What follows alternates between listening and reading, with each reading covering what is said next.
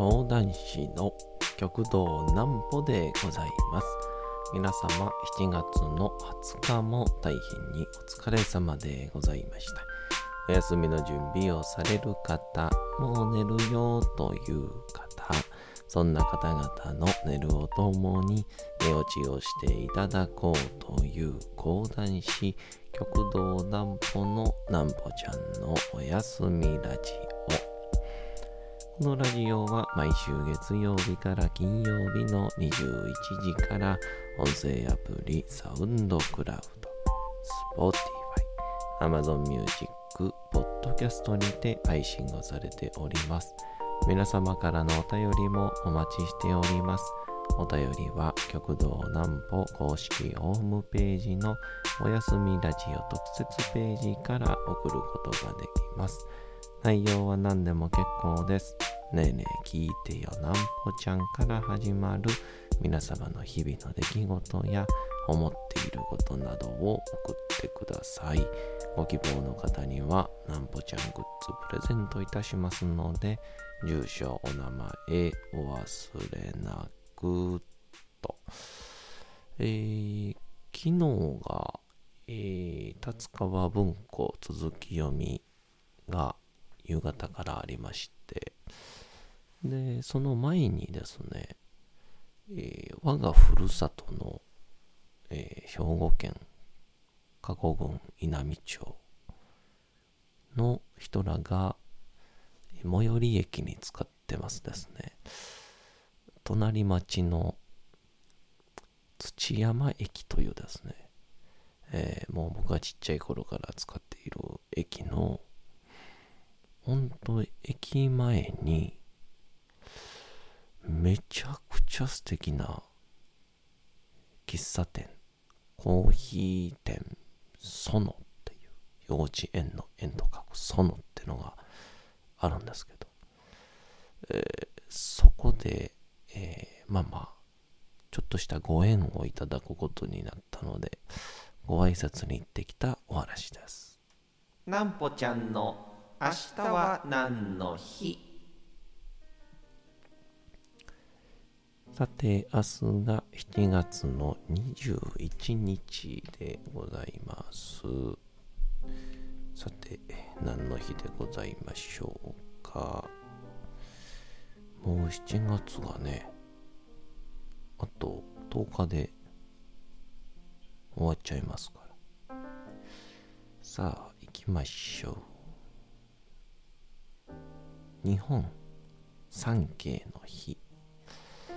江戸時代の儒学者林画法が著者著書日本国字跡項の日本国字のこと石項かなの中で宮城県の松島京都府の天橋立広島県の宮島厳島を日本三景として絶賛したことから日本三景観光連絡協議会が林画法の誕生日となる7月21日に記念日を制定しております。上記のこの日本三景はいずれも国の特別名所に指定をされております。でこの特別名所とは文化財保護法により指定された箇所のことを言い、えー青森秋田の十和田湖とか奥入瀬渓流はたまた東京の陸義園であったりとか関西だとは金閣寺のある六音寺の庭園とかまあ、そういうのが入るということで、えー、ぜひともですね、もうもう、東京の時に、陸義園は一回行きましたね。夜のライトアップされていて、うん、めちゃくちゃ綺麗でしたね。紅葉が11月やったんで、紅葉が夜中に、まあ夜でしたけど、照らされると、これがまあ、綺麗なんですよ。えー、ぜひ皆さん行ってみてください。で、昨日、コーヒー店、ソノさんに、えー、と、行ってきまして。で、まあ、そもそも、えー、僕の、えー、姉ちゃん、僕の姉ちゃんの旦那さんのお母様、僕においては、ん？何に当たるんだ？まあ親戚のおばさんに当たるのか。に、が、えっと、その、習い事をしたいよねっていうので、まあ、あの、いろんな楽器とかやっている、その土山駅の駅前の、えー、ところでやったんですよ。教室がやってるので、そこに行って。で、その流れで、実はこの下で発表会とか、あとは、ちょっとしたイベントとか、やってる場所があるからちょっと行こうよって言われて、連れて行かれたのが、その、コーヒー店ソノという1階の喫茶店やったらしくて。で、そこの喫茶店がもうめちゃくちゃいい雰囲気で、もう内装は全部、もう木で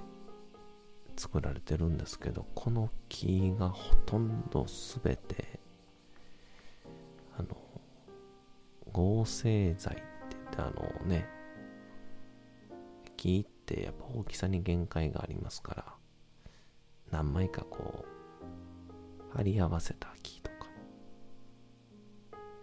何枚か壁にパンパンパンと、何枚か貼り付けるんですけ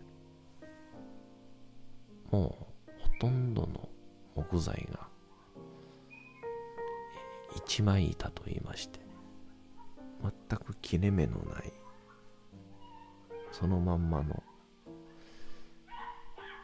まあこれ現代やったら多分いくらお金払っても見つからないんじゃないっていうぐらいの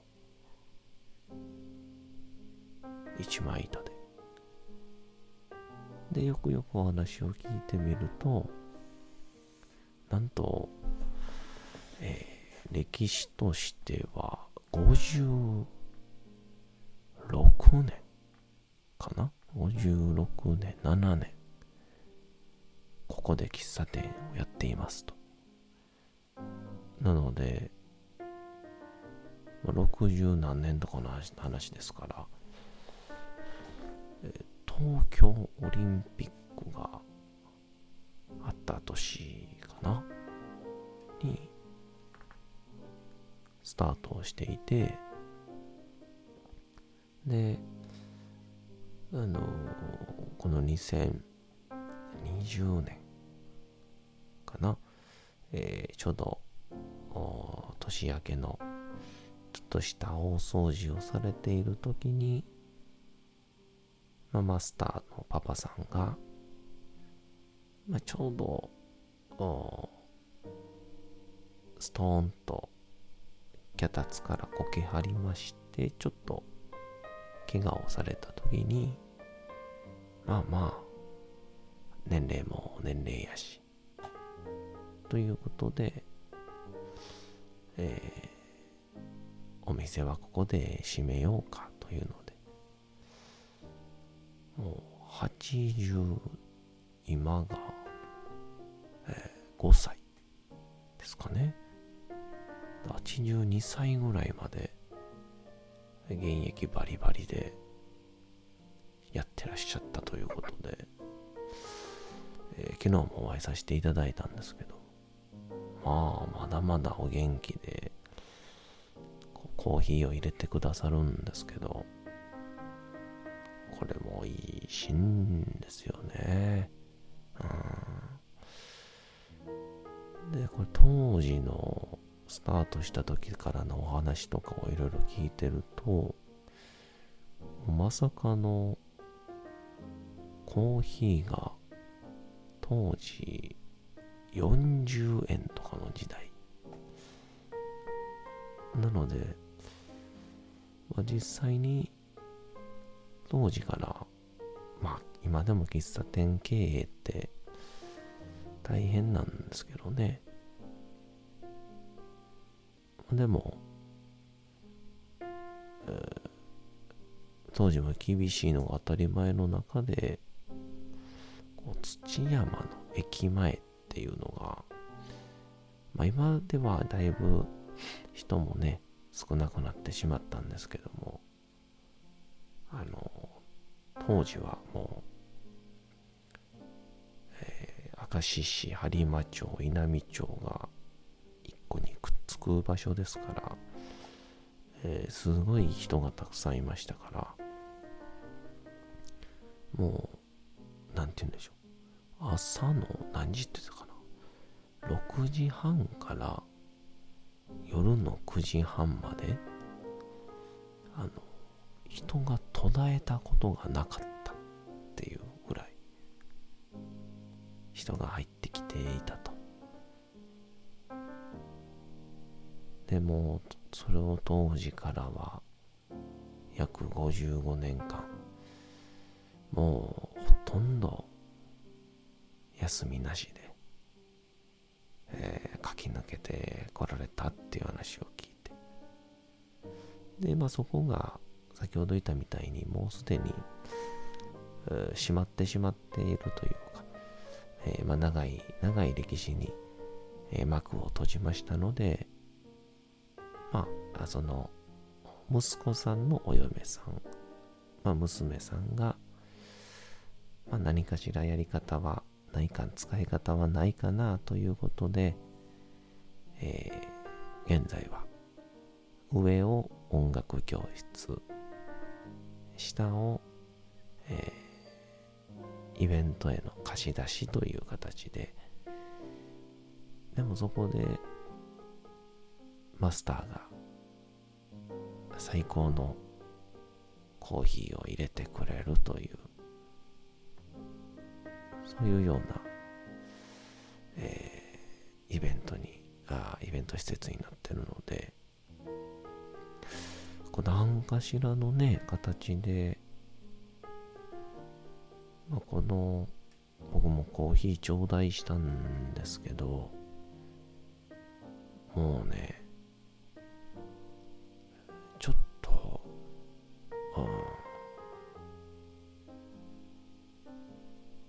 感動を覚えるというか。もちろん味は僕はコーヒーはあんまりわかんないんですけどこの僕が生まれ育ったところに約もう全部含めると60年僕も全く気づいてなかったようなところで淡々と入れ続けたマスターのコーヒー。それを飲むとものすごくこうグッとくるものがありまして。ですんでねちょっと非常に地域の人ももう未だにあのコーヒーを飲みたいっていう方がいらっしゃるそうなのでちょっと定例的にですねこのコーヒーを主軸に添えた講談会ちょっとやりたいなと思ってます。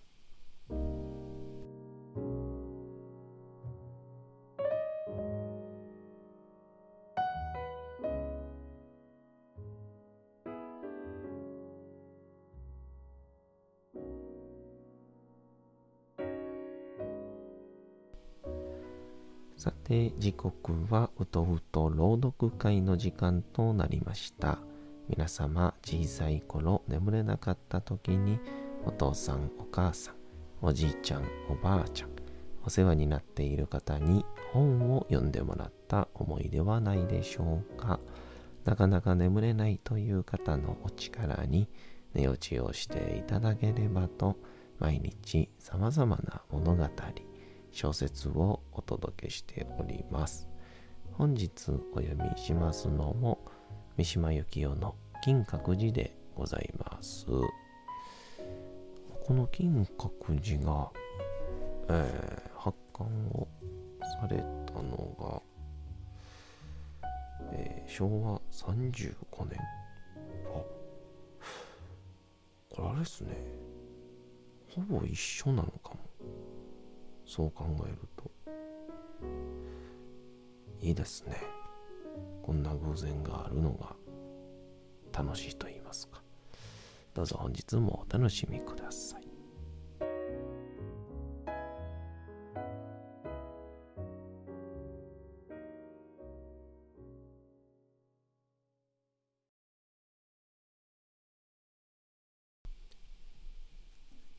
金閣寺。三島由紀夫。その晩は海人の独協の前に特に陛下のご安泰を祈り戦没者の霊を慰めるために長いお経が挙げられた。戦争この方各州で簡略な和げさが用いられるようになっていたが、今夜特に老子は、久しくしまわれていた火の五条の今朝を見した。しわの中まで洗い込まれたような症状な小太りしたその顔は、今日もまことに血色がよく何かに満ち足りていた。暑い夜であったので、その絹ずれの音の涼しさが冴えた。独協の後で、寺の者はみんな老子の一室に呼ばれ、そこで講話があった。老子の選んだ公案は、無門館第十四足の南仙山名である。南仙山廟は、壁岩録にも第63足南仙山廟寺第64足長州図大蔵愛の二足となって出ている。昔から難解をもってなる公安である。東大の頃、池州南仙山に普賢禅師という瞑想があった。山の名にちなんで南仙和尚と呼ばれている。一山総出で草刈りに出た時、この静寂な山寺に一匹の子猫が現れた。物珍しさに皆は追いかけ回してこれを捕らえ、さて東西両道の争いになった。両道互いにこの子猫を自分たちのペットにしようと思って争ったのである。それを見ていた南仙和尚は、たちまち子猫の首をつかんで、草刈り釜を儀してこう言った。大衆言えばすなわち救い縁。いいえずんば、すなわち残却線。衆の答えはなかった。南仙和尚は子猫を切って捨てた。日暮れになって皇帝の長州が帰ってきた。南仙和尚は次の次第のことを述べて長州の意見を正したさて、本日もお送りしてきました、なんぽちゃんのおやすみラジオというわけでございまして、7月の20日も大変にお疲れ様でございました。明日も皆さん、街のどこかでともどもに頑張って、夜にまたお会いをいたしましょう。なんぽちゃんのおやすみラジオでございました。それでは皆さん、おやすみなさい。すやすやすやーん。